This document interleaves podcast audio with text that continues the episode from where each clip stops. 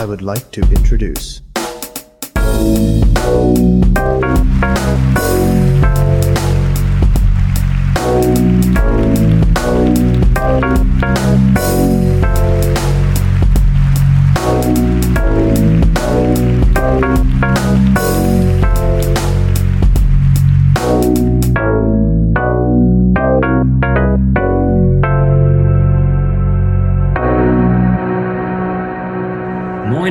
Herzlich willkommen zu unserer neuen Folge Ewi einfach, unser Podcast mit dem zweiten Teil von Wie wirklich ist die Wirklichkeit von Paul Watzlawick. Wir sind Lucy, Paul, Timon. Hallöchen. Hallo. Moin. Schön, dass ihr wieder dabei seid. Ähm, ihr habt bestimmt auch unsere erste Folge, unseren ersten Teil äh, gehört, da, ähm, wo Paul Watzlawick ähm, schreibt, was, was Konfusion ist. Und ähm, heute wird es um Desinformation gehen. Doch bevor wir mit Desinformation weitermachen, im zweiten Teil, werde ich nochmal einen kleinen Abschnitt auf Seite 57 vorlesen, wo Paul Watzlawick oder bei dem Paul Watzlawick es selber einfach nochmal zusammenfasst, was haben wir bisher eigentlich behandelt. Ich zitiere.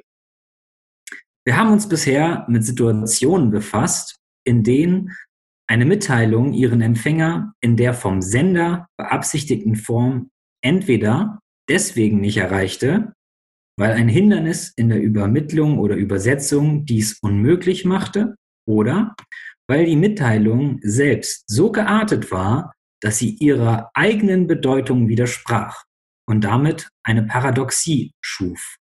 In beiden Fällen führte dies zu Konfusion. Wir sahen ferner, dass die durch Konfusion erzeugte Unwirklichkeit eine sofortige Suche nach Ordnung auslöst. Zitat Ende. Das war letzte Woche. Heute haben wir, oder zu heute haben wir den zweiten Teil von Paul Watzlawick. Äh, wie wirklich ist die Wirklichkeit gelesen? Desinformation ist unser heutiges Thema. Kurz zusammengefasst, womit haben wir uns in den heute 100 Seiten von Desinformation beschäftigt? Also wie wir schon erzählt haben, Paul Watzlawick, das Buch strotzt davon, von Beispielen, von ähm, Geschichten. Das ganze Buch ist durchzogen mit kleinen Anekdoten, ähm, Versuchen, Experimenten, geschichtlichen Berichten, äh, um, um seine Informationen irgendwie zu übertragen. Ja, da gibt es einiges, da werden wir bestimmt auch immer wieder nochmal im Gespräch gleich unterschiedliche Beispiele erklären und erläutern. Ähm, es ist jedoch wichtig im Fazit, also des, des dritten, äh, des zweiten Teils, ähm, fasst er alles so ein bisschen zusammen, okay, es gibt eigentlich die Desinformation, das, das, das Falschvermitteln, das aber irgendwie auch Wirklichkeiten hervorruft, gibt es zwei unterschiedliche Wirklichkeiten, die wir unterscheiden müssen. Und zwar die eine, äh, die objektive Wirklichkeit, die sich auf die physischen Dinge ähm, bezieht. Also zum Beispiel das eingängigste Beispiel, das jetzt ganz am Ende eben mit dem Gold, das Gold als, äh, als Material, als, als Metall einfach nur Metall ist. Und auf der anderen Seite die zweite Form der Wirklichkeit ähm, ist die der Werte, der Kontexte, die, die wir zuschreiben, mit denen wir ähm, Gold einen bestimmten Wert, Gold einen bestimmten äh, oder von dem Wert, den wir ihm zuschreiben, bestimmte Handlungen wie Diebstahl oder sowas oder Gier äh, als Emotion oder weiß man das Emotionen werten kann, ähm, ableiten. Wir kommen also in, in ganz neue Gefilde, wie wirklich ist die Wirklichkeit und damit würde ich jetzt erstmal eine Frage an meine beiden Kollegen hier abgeben, Kolleginnen und Kollegen. Ich lerne. ähm, und zwar, was versteht ihr unter Desinformation? Was, was, was meint unser guter Paul Watzlawick damit? Ja, das ist eine super Frage, Timon. Fies, Muss man ne? erstmal kurz, muss man erstmal kurz überlegen. Ja, richtig frech. Ja. Kommst du einfach hier daher? Erst einen langen Monolog halten und dann auf die, auf die, auf die solche Also ich Fragen abschießen. So verstanden. Also die letzte Kapitel äh, hat ähm, diese Verwirrung angesprochen und Suche nach Ordnung. Und ich habe die Desinformation als eine Art von Suche nach Ordnung, die sich aber an falschen Tatsachen bezieht. Er nennt ja halt wieder so viele Beispiele und spricht nur wenig darüber, was er damit wirklich sagen soll. Ähm, aber er hat ähm, zum Beispiel diese, diese Beispiele mit, äh, damit herangezogen, wie Tiere lernen, bestimmte ähm, Ereignisse mit anderen in Verbindung zu setzen, als eine Art Desinformation, wenn sie was lernen. Weil die auch irgendwie Sinn suchen in dem, in dem Welt, im Leben. Ja, also zum einen ähm, würde ich noch für mich ergänzen, dass es was Absichtliches ist. Also zumindest habe ich das so aufgefasst, dass Desinformation irgendwie so einen absichtlichen Aspekt auch noch hat, dass es darum geht, ähm, Information äh, als Desinformation sozusagen, ähm, also weiterzugeben. Und durch seine vielen Beispiele, also es waren sehr viele Beispiele wieder. Ähm, ich fand es auch wieder äh, schwierig, irgendwie durchzublicken, manchmal mit seinen Beispielen, also beim Lesen jetzt. Aber dass es eben irgendwie immer was ja, Absichtliches hat oder was Bewusstes, dass man weitergibt. Also wie Kommunikation, dass man auch mit anderen absichtlich kommuniziert, aber dass Desinformation auch seinen Teil dazu beiträgt und es aber auch ähm, ja, notwendige, notwendiger Bestandteil von Kommunikation ist an sich oder von Information. Also dass das eine nicht ohne das andere geht. Vor allem die Drohungen waren für mich so die, das, oder das, wo ich am meisten greifen konnte, was das Absichtliche ist. Aber ja, wie hast du denn das Finde verstanden? finde ich mega gut. Finde ich mega gut, was du sagst. Ich hatte das noch nicht auf dem Schirm äh, mit dem absichtlichen falsch informieren. Ähm, das finde ich eine ziemlich gute Definition. Ja, wie habe ich das verstanden? Ja, genauso, auch so. Klar, die war gut, die nehme ich auch. ähm, ja, man denkt ja, oder ich, ich denke dann ganz schnell an Fake News. Äh, Streuen von Fake News, das äh, hat einen Einfluss auf äh, die Leute, die diese Fake News oder diese falschen Informationen eben bekommen und die für wahr, bare Münzen nehmen und daraufhin handeln oder ihre, das als Wirklichkeit dann ähm, nehmen und darauf einen, ja, handeln oder ja, handeln ausrichten. Mhm. Ich fand es, ähm, ja, soweit zu dem Desinformation. Ich denke, wir gehen mal so ein bisschen ab, was in dem Kapitel so vorkam und können wir unsere Lieblinge der äh, Beispiele rausziehen. Ja. Du hast schon die Drohung angesprochen. Einer meiner Lieblinge war der, der vielarmige Bandit. Der kam ziemlich früh, äh, so 6, Seite 66, 67. Ähm, da ging es in dem Beispiel darum, dass sie einen Apparat bekommen haben, äh, Testpersonen, ähm, wie so ein einarmiger Bandit, wie so eine, äh, äh, wie sagt man, so ein Spielautomat, ne? Dass man darauf, man, man zieht an einem Hebel und hofft, dass irgendwie die richtigen Symbole in einer Reihe kommen. So gab es eben einen, einen vielarmigen Bandit, wo man eine Drehscheibe hat mit Knöpfen und man musste dann die Knöpfe drücken und es wurde einem gesagt, es wird immer so ein Surren kommen oder irgendwie sowas, wenn du die richtigen Knöpfe in eine Reihenfolge kommst und äh, gedrückt hast und äh, du wirst dann quasi Bestätigungserläuterungen hören, wenn, wenn du was richtig gemacht hast. Mhm. Da haben die Leute die Knöpfe gedrückt, wie die Wilden, und es kam ab und zu äh, dieses bestätigende Geräusch, ah, hier war mal was richtig, da hast du eine Reihenfolge richtig gedrückt. Aber das war einfach kompletter, also die Leute wussten das nicht. Wie dieses Geräusch kam, war kompletter Zufall. Und als sie dann, ähm, äh, also wurde zufällig einfach reingestreut und die, die Knöpfe hatten überhaupt keinen Kontakt miteinander, das war gar nicht verbunden. Die haben einfach ihre Knöpfe gedrückt und haben dann selber, nochmal zu diesem, was Lucy ja auch gesagt hat mit der Suche, ne, die haben dann selber Verklär Erklärungsversuche sich im Kopf überlegt, okay, wie, was, was habe ich richtig gemacht? Woran liegt das jetzt? Warum kam jetzt das Geräusch? Also, dass der Mensch irgendwie ganz, ganz äh, klar irgendwie so, so, so, eine, so eine Suche anstrebt, äh, was, was kann ich daraus ziehen? Wie funktioniert das? Was steckt dahinter? Was ist der Sinn? Also wie, wie, no, wie normal, wie, wie zugänglich uns Menschen das scheinbar ist, dass wir irgendwas dahinter suchen oder sowas, oder sowas Ja. um das zu verstehen. Ne? Das fand ich ziemlich krass. Ich will noch mal kurz eine kleine Passage daraus vorlesen, weil ich die so krass fand. Dann könnt ihr ja noch mal euren Senf dazu geben. Also auf Seite 66 schreibt er, ähm, das Elegante an diesem Versuch ist, dass er das Wesen eines universalen menschlichen Problems klar herausstreicht. Wenn wir nach langem Suchen und, und peinlich, pein, äh, nochmal, wenn wir nach langem Suchen und peinlicher Ungewissheit uns endlich einen bestimmten Sachverhalt erklären zu können glauben, kann unser darin investierter emotionaler Einsatz so groß sein, dass wir es vorziehen, unleugbare Tatsachen, die unsere Erklärung widersprechen, für unwahr oder unwirklich zu erklären, statt unsere Erklärung dieser Tatsache anzupassen. Also, wenn wir uns emotional so in unsere Erklärungsversuche hineingesteigert haben, warum das jetzt so ist, dann leugnen wir Tatsachen oder ähm, ja, echte, ich sag mal, echte Fakten, echte Informationen, ähm, weil wir uns emotional das schon so reinbegeben haben. Und so konstruieren wir dann unsere Wirklichkeit, aber eine, eine komplett neue irgendwie, ne? Weil wir Emotionen da, emotional da schon so drin hängen. Boah, das fand ich krass. Ja. Hier eine Brücke noch zu, da abschließend, dann gebe ich das Wort sofort weiter. äh, zu, zu Paulo Freire, ne? Mit dem Mythos nur so als, als Gedankenanknüpfung, was wir in Folge, ich weiß nicht, zwei oder sowas hatten, ähm, mit dem Mythos, der Menschen irgendwie eine Wirklichkeit suggeriert oder so, nachdem sie handeln, was sie, was sie für wahr halten und wie sie da emotional vielleicht auch schon so drin sind, ähm, um das schwerst Menschen da rauszukriegen. Ja. Äh, Ende. Danke. Ja.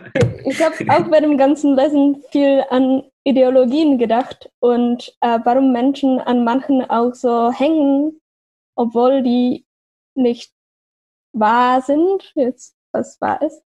Ähm, und auch diese Suche nach der Erklärung, darüber hast du auch schon gesprochen, und vielleicht wie diese auch dadurch entsteht, dass man einfach nicht weiß, wieso manche, manche Sachen entstehen, warum passiert gerade das, was passiert. Ähm, und die Suche auch nach dem Bösen. Ich denke, oder das war für mich, für mich war da äh, diesen Beispiel, ich weiß nicht, wo es nochmal war, über, ähm, über ein Geschäft, wo die dachten, dass die Leute dort äh, Frauen entführen. Und, äh, und ähm, dass man diese Geschichte, diese ganze Geschichte herum konstruiert und dass da auch andere Sachen wie Antisemitismus eine Rolle spielen und wie das dann auch zur Gewalt führen kann, weil man so viel in diese Wirklichkeit steckt. Das fand ich ja. krass. Ja, voll. Also ich finde es auch irgendwie erstaunlich oder auch ein bisschen erschreckend, weil ich auch beim Lesen an unser vorheriges Buch gedacht habe und das irgendwie ja nicht, also äh, intendiert war oder halt eben Absicht war, dass wir die gleich aufeinander beziehen wollen. Aber es dann irgendwie jetzt schon doch echt funktioniert. Und ähm, das Lustige zum einen ist, ich habe mir den Abschnitt auch rausgesucht, den ich äh, hätte ich auch gerne vorgelesen. Danke, Timon. Ähm, alles gut. Ähm, passt ja, ne? Hast ja vorgelesen. Und ja. Ähm, was ich da eben, ich habe da auch an ähm, Paulo Freire gedacht und äh, was jetzt auch in deine Richtung so geht mit den Ideologien, Lucy, ist, dass diese, weil Paulo Freire ja auch von Wirklichkeiten spricht, in denen Unterdrückte zum Beispiel dann leben, die sich der Situation irgendwie klar sein müssen oder klar werden müssen und dann ähm, da erst dagegen angehen können, wenn sie äh, das sich bewusst sind. Also dass es irgendwie schon unterschiedliche Wirklichkeiten gibt von Unterdrückten und Unterdrückern und ja, Paul Watzlawick jetzt in seinem Buch das genauso eigentlich beschreibt, dass es so einfach ist, oder also wie ich das wahrgenommen ist, dass es so einfach ist, dass sich unterschiedliche Wirklichkeiten überhaupt bilden. Also das mit dem ähm, Banditen, dass da eben die Leute, das ist ja eigentlich nur ein Experiment, das ist ja ein total kleiner zeitlicher Abschnitt sozusagen, und dass da schon Leute, ähm, die also eine emotionale äh, Bindung irgendwie dazu haben oder sich dann da schon was in, ähm, in den Kopf setzen, dass das irgendwie gar nicht so sein kann, wie die das jetzt behaupten, sondern dass es für sie in ihrer Wirklichkeit eigentlich nur Sinn macht und dann irgendwelche, irgendwelche Fakten leugnen. Und ich fand das nur so erschreckend, weil das so, das ist ja nur ein Experiment, das ist ja total klein eigentlich. Und wenn man sich jetzt dann irgendwie so, so Ideologien anschaut oder halt irgendwelche irgendwie Diktat Strukturen oder sowas will ich jetzt nicht so weit einsteigen, ne, aber dass man halt sowas, also was da alles möglich ist, irgendwie äh, mit Menschen zu machen, das, das fand ich halt so erschreckend. Also man muss ja nur irgendwie die äh, Zweite Weltkrieg oder so angucken. Ne? Also da ist ja in Deutschland eh schon einiges passiert, aber ähm, ja, fand ich nur verrückt, dass das bei so einem kleinen Experiment auch schon ähm, geht. Und dass es irgendwie diese menschliche äh, Schwäche, wie er es genannt hat, zeigt. Ich weiß nicht, ob das unbedingt eine Schwäche ist, aber wie in seinem Kontext ist es schon eher eine Schwäche. Ja. Ja, die drücken dann da irgendwelche Knöpfe und äh, überlegen sich so, ah, wie kann das denn sein? Was, wie geht dieses Rätsel? Was ist die Lösung? Ah, ich glaube, ich habe es jetzt rausgekriegt und so. Und Ja. ja, dann steckst du da irgendwie drin und ah ja. Ja, dann, da auch, dass äh, sie dann, dann, auch wenn sie irgendwie den Hintergrund zeigen, also diese ganze, die Maschine von hinten, dass, dass wirklich den Leuten beweisen müssen, hey Leute, da gibt es keinen Zusammenhang zwischen Knöpfen und Gewinn. So. Ja. Und, und manche haben es erst ab dann geglaubt, also vorher zu sagen, ey, wir lösen das Experiment auf, ja, es geht da und darum und glauben sie es immer noch nicht, dann zeigst du ihnen hinten die ganze Maschine offen und sagst, es ist alles nur Zufall. Und dann Mhm. glauben sie manche immer noch nicht, sozusagen. Das ist ja auch schon voll, voll verrückt. Ja, das ist echt. Aber es ist ein gutes Beispiel. Ähm, das habe ich mir auch, also das war auch eine der, der Sachen, die ich noch einprägsam finde von dem Kapitel. Ja, dann, dann für uns als, als Leser von diesem, von diesem äh, Abschnitt ist es dann so, ja, ganz klar, es gibt die eine Wirklichkeit und die, äh, die Knöpfe sind nicht miteinander verbunden. Ne? Und dann gibt es auch die falsche Wirklichkeit, die Leute, die sich, die sie sich dann konstruiert haben. Ne? Ähm, so, so fängt das ganze Kapitel an. So, es gibt dann die alternative Erklärungsmodelle, die eine Wirklichkeit haben, aber die sind ja eindeutig falsch. Ne? Dann ging es aber auch Beispiele ähm, später, da ist das dann nicht mehr so leicht zu trennen, was jetzt die richtige und die falsche Wirklichkeit ist. Ne? Ja.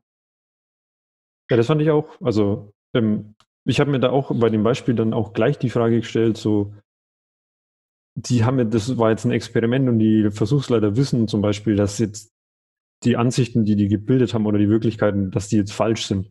Aber in unserer Wirklichkeit oder halt in, in echt, in der Realität, kann ja, also gibt es ja keinen, der irgendwie sagen kann, okay, ich weiß zu 100 Prozent, dass das jetzt falsch ist, was du da gerade sagst.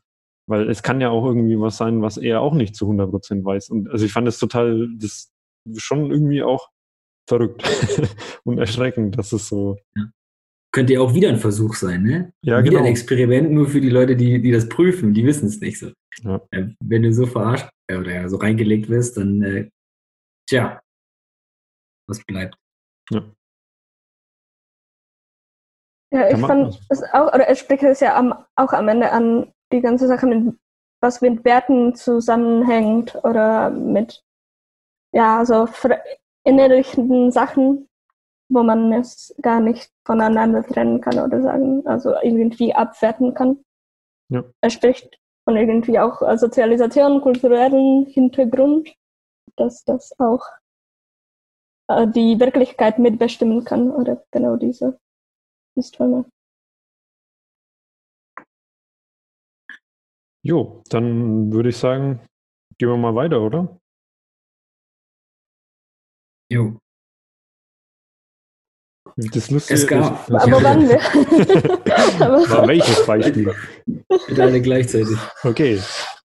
3, 2, 1. also ich? Okay. Was?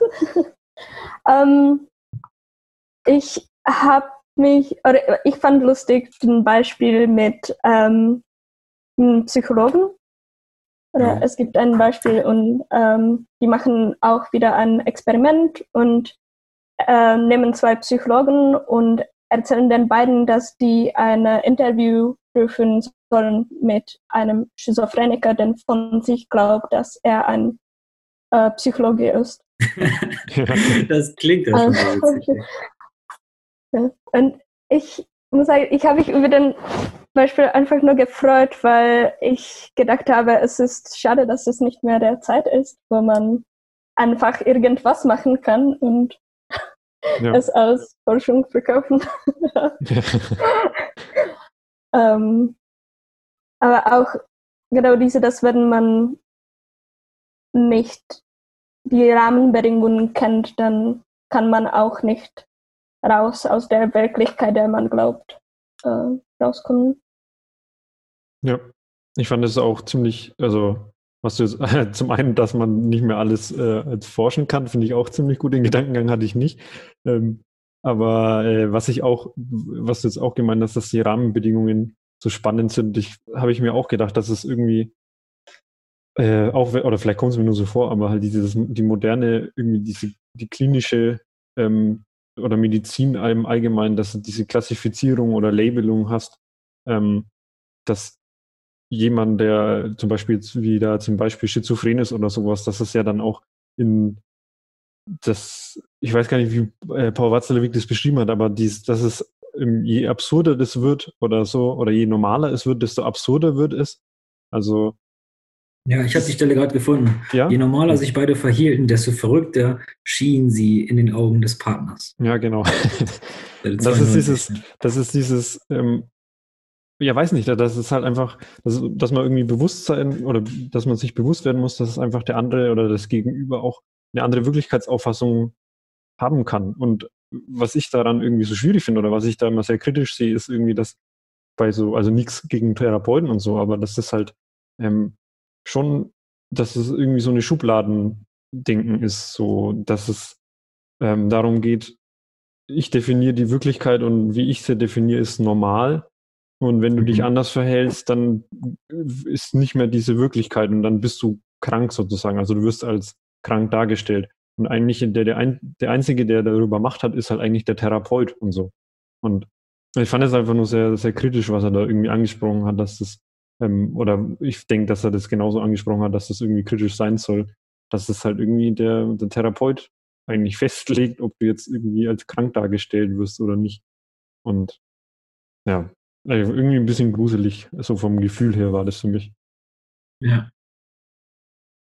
Ja, voll. Das ist nämlich dann der Punkt. Ne? Es, es gibt nämlich nicht nur, äh, wie jetzt am Anfang mit dem vielarmigen Bandit und den selbst konstruierten äh, Erklärungsmöglichkeiten, die verkehrt sind. Es gibt nämlich nicht nur die falsche Wirklichkeit und die richtige Wirklichkeit, sondern dann kommt auch der Aspekt auf, es gibt tatsächlich unterschiedliche Auffassungen, die beide ihre Relevanz haben und unterschiedliche Wirklichkeitsauffassungen, die aber beide richtig sein können. Und das fand ich ähm, das finde ich in der Pädagogik bei uns mit, den, mit den Hilfeplangesprächen. Ich hatte irgendwann mal jetzt neulich eine Hausarbeit über Hilfeplangespräche. Und ähm, da gab es auch diesen Punkt äh, der, ach Scheibenkleister, wie heißt das denn? Ähm, Intersubjektivität. Mhm. Heißt das so? Dass, dass eben im Hilfeplangespräch ähm, die, die Leute, äh, ja, Intersubjektivität heißt das, dass, dass mehrere im Hilfeplan zusammenkommen und sagen, okay, wir haben hier diesen Fall, äh, Klein Timon äh, macht dies und jenes und wie geht's weiter? Und jetzt spricht mal der Hilfsplan-Gesprächsmager und äh, Klein Timons Mama spricht mal was und Timon, Timons spricht mal was. Und man sucht nicht, oh, jetzt ist hier der Hilfeplan-Gesprächs-Sozialarbeiter äh, irgendwas und der sagt jetzt, ja, wir müssen jetzt auf jeden Fall das machen, sondern äh, in Deutschland im Hilfeplan, ähm, im SGB 8 ist es ja schon so, dass, dass die alle zusammenkommen und dass auch Schule einbezogen wird und von jedem äh, gesagt wird, hey, was ist denn deine Auffassung oder wie, wie, wie siehst du das oder äh, wie geht's dir damit oder ähm, wo, wo liegt deiner Meinung nach das Problem? Das kommt ja in, in einem guten Hilfeplangespräch schon vor, glaube ich, ja. hoffe ich. Ja, das ist auch, doch cool. Ja, also wäre auf jeden Fall wünschenswert. Aber ich denke, trotzdem kommt immer wieder diesen Aspekt, dass man die Wirklichkeiten bewertet und irgendwie sucht, okay, vielleicht ist diese Wirklichkeit und diese Sicht von der Person mehr wert als die von den anderen, weil ich nicht glaube, dass diese Wirklichkeit irgendwie genauso wertvoll ist. Ja. Oder, ja, Oder man, man einigt sich dann, ne? Oder man kommt irgendwie so zusammen. Ja. Sorry, Paul, du. Nee, alles gut. äh, ich wollte eigentlich auch nur sagen, das ist ja irgendwie so das, das oder so sehe ich zumindest, dass es so eine große Krux am, am pädagogischen äh, ist. Einfach so diese, dass man irgendwie schon sich bewusst werden muss und akzeptieren muss, dass es einfach mehrere Wirklichkeiten gibt und dass man nicht, ähm, was du, Lucy, meintest, dass es gleich in so eine bewertende Haltung geht und dass es, glaube ich, schon einfach allgemein, egal welches pädagogische Feld oder soziale Feld im Allgemeinen, ähm, einfach wichtig ist, dass man so eine Wirklichkeitsauffassung äh, von anderen akzeptiert. Das ist eigentlich so eine gewisse Perspektivenübernahme, dass man einfach vers versucht zu verstehen, wie derjenige es irgendwas sieht oder sich fühlt. Ja. Ich glaube, das will Watzlawick auch so ein bisschen rüberbringen. Nur benutzt er halt viel mehr Beispiele. Ich habe da auch wieder an äh, Paulo Freire ähm, zurückgedacht, äh, dass er es auch also so Gegenstand von Pädagogik macht, dass man zusammen nach Wirklichkeit sucht oder irgendwie, er hat es diese Weltbenennen oder sowas genannt. Und das finde ich irgendwie auch eine ähm, spannende äh, Mischung von den beiden. Ja. Dieses, dass man einfach sich erst darüber klar sein muss, welche, in welcher Wirklichkeit sich alle befinden, um gemeinsam zu arbeiten. Ja. Ja. Okay. Ähm, mal weitergehen? Oder habt ihr noch was dazu? Ja. Okay. Ähm, ich weiß nicht, habt ihr da noch, also ich fand das, das nächste Beispiel, was mir noch so hängen geblieben ist, ist das äh, Gefangenen-Dilemma. Das war zumindest eins noch, was ich äh, ziemlich groß fand. Aber das geht auch in die Richtung von dem Automaten eigentlich. Also, dass halt, äh, da nennt er die zwei Punkte, die ähm, wichtig sind, ähm, dass eine Kommunikation gegeben sein muss, zum einen, also vorhanden sein muss. Oh, also das ging das große, also das Kapitel war eigentlich Interdependenz, das war das so, die Abhängigkeit. Ähm, dass es also darum geht, dass sich äh, beide beeinflussen und in ihrer Kommunikation und dass es eben um äh, zwei Aspekte geht. Leider finde ich sie gerade nicht, ich habe nur den einen. Mist. Ähm, naja, auf das Gefangenendilemma war eben so, dass sie sich absprechen müssen oder äh, nicht absprechen müssen, aber nicht absprechen dürfen ähm, und äh, jeder einzeln ein ähm, Urteil sozusagen sagen muss oder gestehen müssen, ganz grob gesagt. Also wenn sie beide gestehen sozusagen, dann ähm, kommen sie länger ins Gefängnis und wenn sie beide leugnen, würden sie beide davon ähm, weniger äh, Gefängniszeit mit davon kommen. Und ähm, die, die Krux dabei ist oder eben das Schwierige ist, dass äh, zum selben Zeitpunkt ähm, das nennen müssen, aber vorher sich nicht absprechen dürfen. Und eigentlich geht es nur darum, wie, auf welcher Vertrauensbasis ähm, man den anderen sieht oder dieses, ähm, was würde er denken, wenn ich denke, dass er denkt und so, wo er genannt hat, dass es dann immer ins Unendliche geht. Ähm, das fand ich ziemlich spannend an sich, dass es halt total, ähm, dass es dann auf die Vertrauensbasis sozusagen hinausläuft, wenn man einen der zwei Aspekte hat. Ja, denn äh, ergänzen noch, ja genau, da war das, das Problem war ja, wenn, wenn der eine dann sagt, äh, nö, ich war das nicht, das leugnet, und der andere dann sagt, äh, doch, wir waren das, dann hat er ja äh, doppelt, doppelt die A-Karte. Genau. Ja. Ähm, und deswegen mussten die beiden dann so überlegen, okay, was, was wird der andere wohl sagen, ja, was ich sage, wie, mit welchem, wie komme ich da am besten aus der Nummer? Ja, das war cool. Und was hast du noch dazu gedacht? Ja. Äh, die, äh, ich fand nur, dass, dass, dass es auf die Vertrauensbasis hinausläuft. So spannend. Also, dass es eigentlich gar nicht darum geht, jetzt irgendwie rational zu denken. Das war so dieses, okay, was ist das Beste irgendwie? Und dann entscheidet man sich, weil die sehen sich ja vorher nicht und die dürfen ja nicht reden miteinander. Dass es, dass nicht beide einfach diesen Gedankengang haben, okay, rational, wir leugnen beide, fertig. Sondern dass dann gleich wieder so ein Vertrauensbasis äh, mit reinkommt, okay, was traue ich dem anderen zu, wie er sich entscheidet? Und würde er mich verpfeifen oder würde er es nicht machen? Ist er dazu in der Lage, die, ähm, die Entscheidung zu treffen, dass wir beide am besten wenigst, äh, möglichst, möglichst wenig Gefängniszeit haben?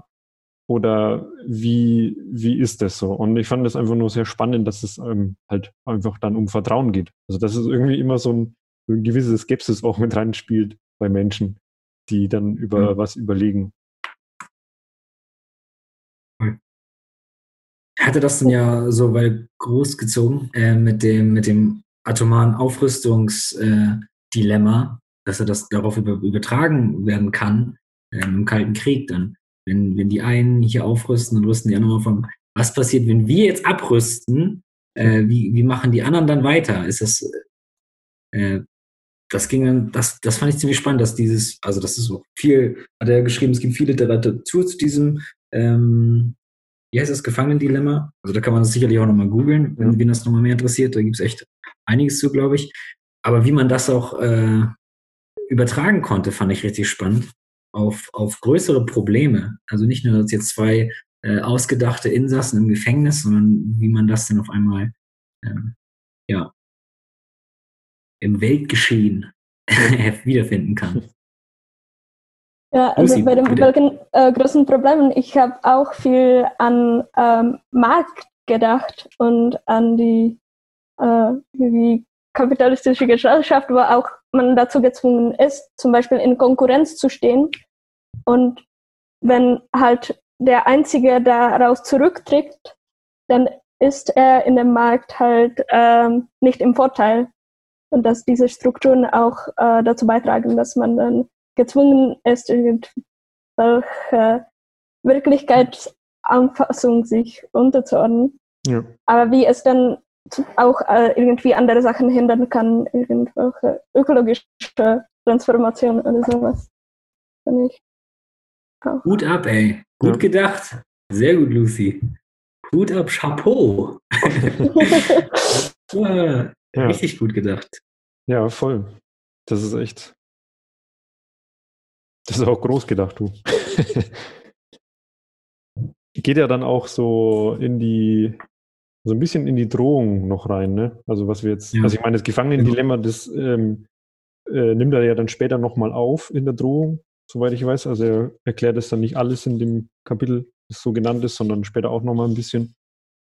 Und ähm, was Lucy jetzt meinte, glaube ich, geht auch so in, in die Drohung-Richtung. Ja, da das, das Thema war auch schon, also fand ich auch ziemlich happig irgendwie. Also das war auch, glaube ich, das Thema mit dem ganzen Spionen, oder? War das schon vorher? Ich glaube, es ging danach dann noch richtig los mit den Spionen. Ja, das war schon. Also das, das krasseste fand ich. lacht schon. Das könnt ihr Ja. nicht sehen, aber Lucy lacht sich kaputt. Das äh, krasseste fand ich den äh, Selbstmord als Drohung. Ja. Genau, also das äh, Beispiel finde ich nämlich sehr interessant. Ähm, ich habe ja auch kurz ein Zitat, ähm, das äh, davon handelt. Das ist nämlich hier, äh, also es geht darum, dass äh, Selbstmord als Drohung dargestellt wird und es demjenigen nicht bewusst ist. Also äh, Zitat, in diesen Fällen verbirgt sich die Drohung hinter dem schwer zu bestreitenden Umstand, dass es dem Patienten nicht möglich ist, seine Gemütsverfassung aus eigener Kraft zu ändern.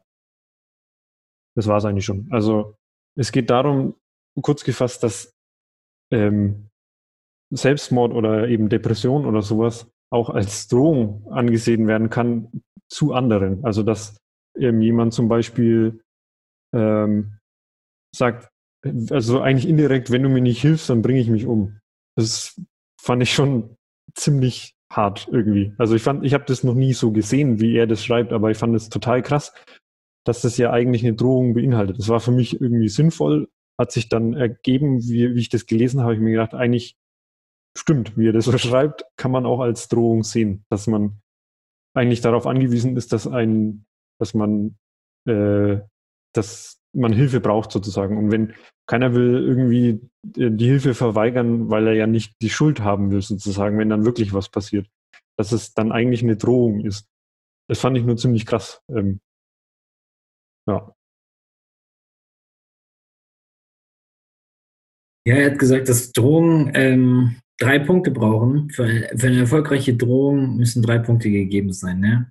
Die, also eine Drohung muss glaubhaft sein, eine Drohung muss äh, ihr Ziel verwirklichen können.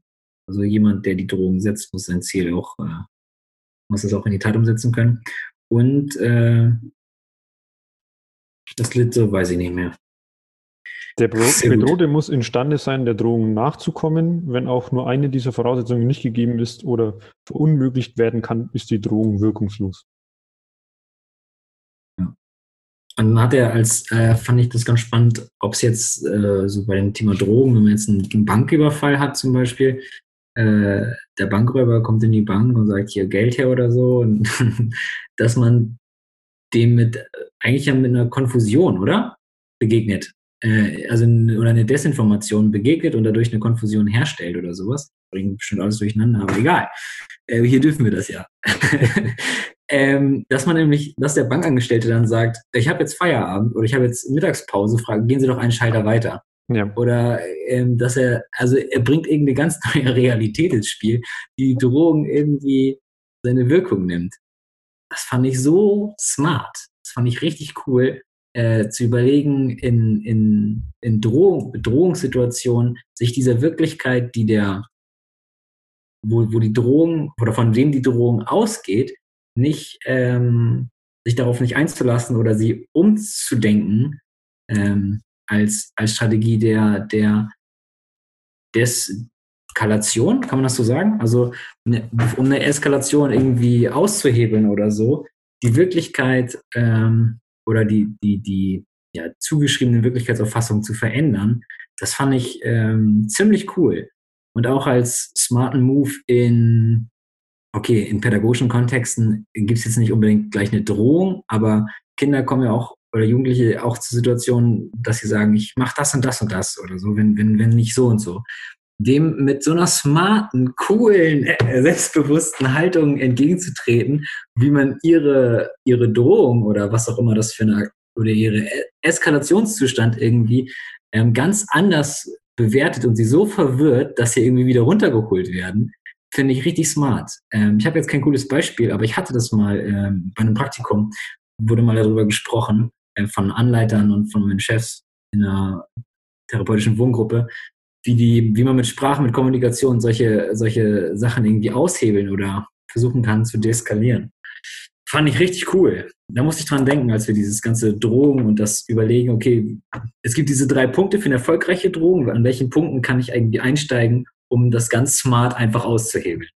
Ja, fand ich eine coole Überlegung. Und das lohnt sich, glaube ich, nochmal voll, da praktisch, praxisrelevanter nochmal äh, nachzubohren. Ich habe das jetzt so oberflächlich gemacht.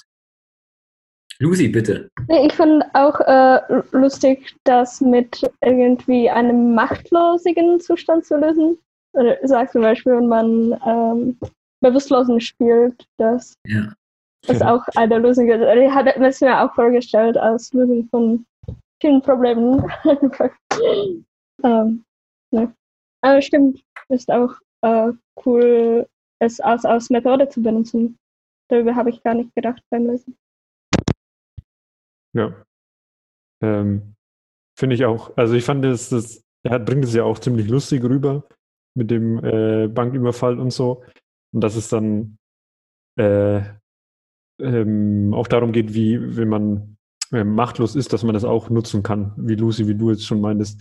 Und ich habe dann auch gedacht, dass es äh, ziemlich lustig ist, irgendwie auch so äh, bei Kindern oder sowas, wenn man dann, weil er ja auch angibt, dass man auch nur so tun kann, als hätte man irgendwas nicht verstanden oder einfach nie was gehört oder sowas in der Art, dass man dann auch schon das, die Drohung außer Kraft setzen kann.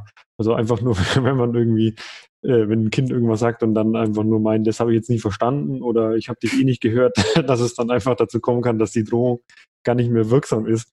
Und äh, fand ich schon irgendwie ziemlich, ziemlich lustig, aber auch als, als äh, Methodenrepertoire das mit aufzunehmen, ähm, kann man sich auf jeden Fall merken. Ich habe das auch gedacht, das kann man, äh, sollte man sich vielleicht auch ein bisschen äh, beibehalten, dass man Drohungen auch abtun kann.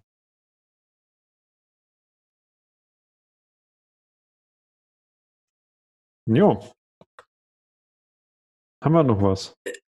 Ich, also ich habe noch was. Bringt mir noch unter den Nägeln. Ja, Äh, ich weiß nicht, haben wir noch Zeit dafür? Ja, also wir haben jetzt noch, ja, schon, klar. Komm, ich, ich hau den noch schnell raus. Machen wir Überlänge, Gedanke. Überlänge für die Fans. Danke, es sind ja auch 100 Seiten, ne? Da kann Ja. man Kann man schon mal ein bisschen was mehr machen. Überlänge für die Fans, für die, für die Hardcore-EV-Hörer. Ja. Ähm, EV also pass auf. Äh, Folgendes.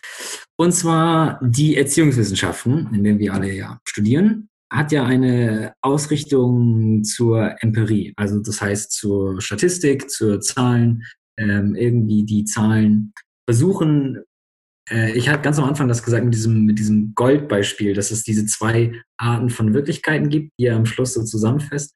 Und es gibt Gold als, als, das, als die Materie einfach und es gibt äh, die, die Art und Weise, wie wir über Gold denken, welchen Wert wir es ihm zuschreiben. Und so fand ich es noch richtig spannend, dass die Empirie und die ähm, Erziehungswissenschaften oder wir ja auch versuchen, durch diese ganzen Zahlen, durch dieses ganze statistische und neutrale, möglichst die Wirklichkeit, die, die erste im Falle, ja, also die erste Wirklichkeitsauffassung abzubilden und da Zugriff zu erhalten, um dann äh, passiert aber Folgendes. Wir hatten mal eine Professorin oder wir haben eine Professorin, die hat mal gesagt, die Zahlen sprechen nicht für sich. Also keine Zahl, Paul, du kennst schon, du erinnerst dich. Mhm. Zahlen sprechen nicht für sich, sondern wir interpretieren sie und geben ihnen eben die Gewichtung und die Wertung. In der Statistik passiert auch Folgendes. Also ich bin jetzt hier der Laie, ne? Ich habe ja, bin nur so ein kleiner Student. Aber das sind meine Gedanken dazu. Ähm, dass wir doch den, den Statistiken ein, einen Wert zuschreiben und, und von diesem ersten Wirklichkeitsauffassung, Gold als, als die Materie, ähm, zu der zweiten kommen. Wir haben auf der einen Seite die Zahlen und diese Statistiken, Erhebungen durch PISA und Schieß mich tot. Und dann, was machen wir aber damit? Wie interpretieren wir das? Welchen Wert schreiben wir diesen Zahlen zu oder diesen Erkenntnissen, in Anführungsstrichen?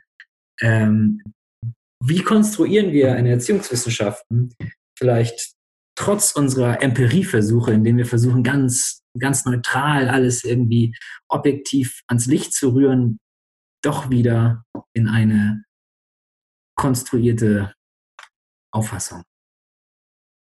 Ende. Möchtest du als erstes Lucy oder? Also gerne. Ja.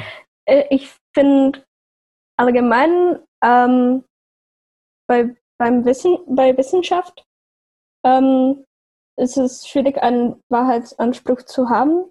Und natürlich ist es immer verzogen und man sucht sich Themen aus, die nicht irgendwie aus dem Luft kommen oder so, aber es, die Themen, die wir sich aussuchen, die sind dadurch beeinflusst, in welcher Gesellschaft wir leben und wer die Forschung macht und das alles.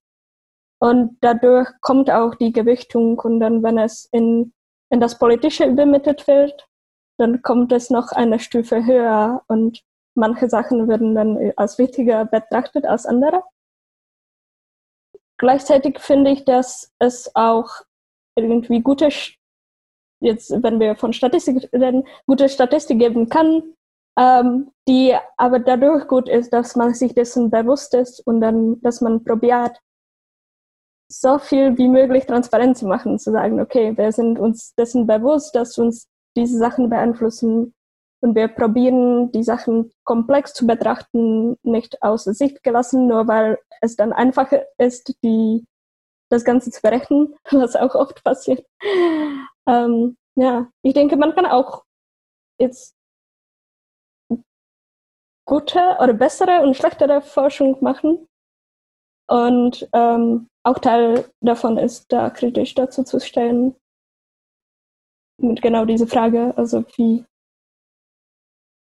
welche Wirklichkeit erzeugen wir auch durch die Forschung oder wozu, äh, wozu tragen wir bei? Ja. Ja, ähm, ich finde das eine sehr gute Frage an sich. Also erstmal äh, hast du gut übertragen, Timon. Sehr schön. Ähm, äh, auch sehr spannend. Also ähm, meine Ansicht wäre jetzt zum einen, dass ich sagen würde, ähm, dass, oder was ich am kritischsten sehe, ist eben diese die Beurteilung, Bewertung von äh, sogenannten Fakten. Also, dass man äh, Zahlen hat oder Erhebungen, also Beobachtungen im Allgemeinen und die dann je nachdem auch auslegen kann. Ähm, da fängt für mich sozusagen erstmal das, das Schwierige an. Ähm, vorher ist für mich schon, dass Statistik im Allgemeinen auch ähm, was mit Wahrscheinlichkeit zu tun hat. Also um es mal ganz blöd zu sagen, und wahrscheinlich werde ich dann wird Kritik hageln, ähm, wenn, wenn, es, wenn ich sage, dass das ja auch nur zu einem bestimmten, bestimmten Wahrscheinlichkeit das Ergebnis stimmt, sozusagen. Ähm, dass man ja immer mit Wahrscheinlichkeiten rechnet und man versucht ja immer die, die gesamte Population abzubilden und ähm, rechnet das hoch oder ähm, sagt, ja, ähm, man hat eine Fehlerwahrscheinlichkeit von 5% oder sowas. Also ist klar, dass es immer nicht absolut sicher sein kann, dass man irgendwas bekommt. Ähm, und das ist für mich sozusagen der erste Kritikpunkt oder der erste kritische Punkt, den man auch beachten sollte, dass es nicht immer eine hundertprozentige Abbildung von der Wirklichkeit ist. Ähm, Statistik und Empirie im Allgemeinen. Und ähm, das, das finde ich zum einen schon äh, schwierig äh, zu sehen, also zu sagen, das sind harte Fakten und das ist die Wirklichkeit, die normal ist.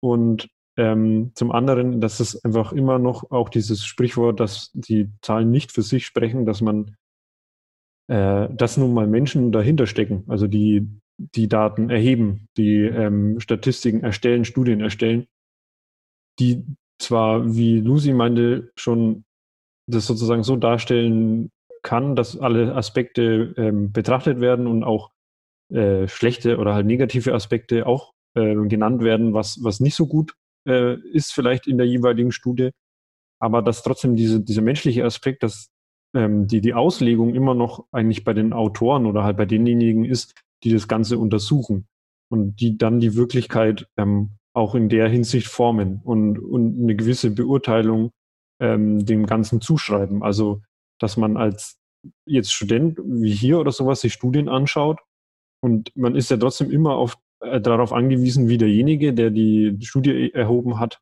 das interpretiert, auch darstellt.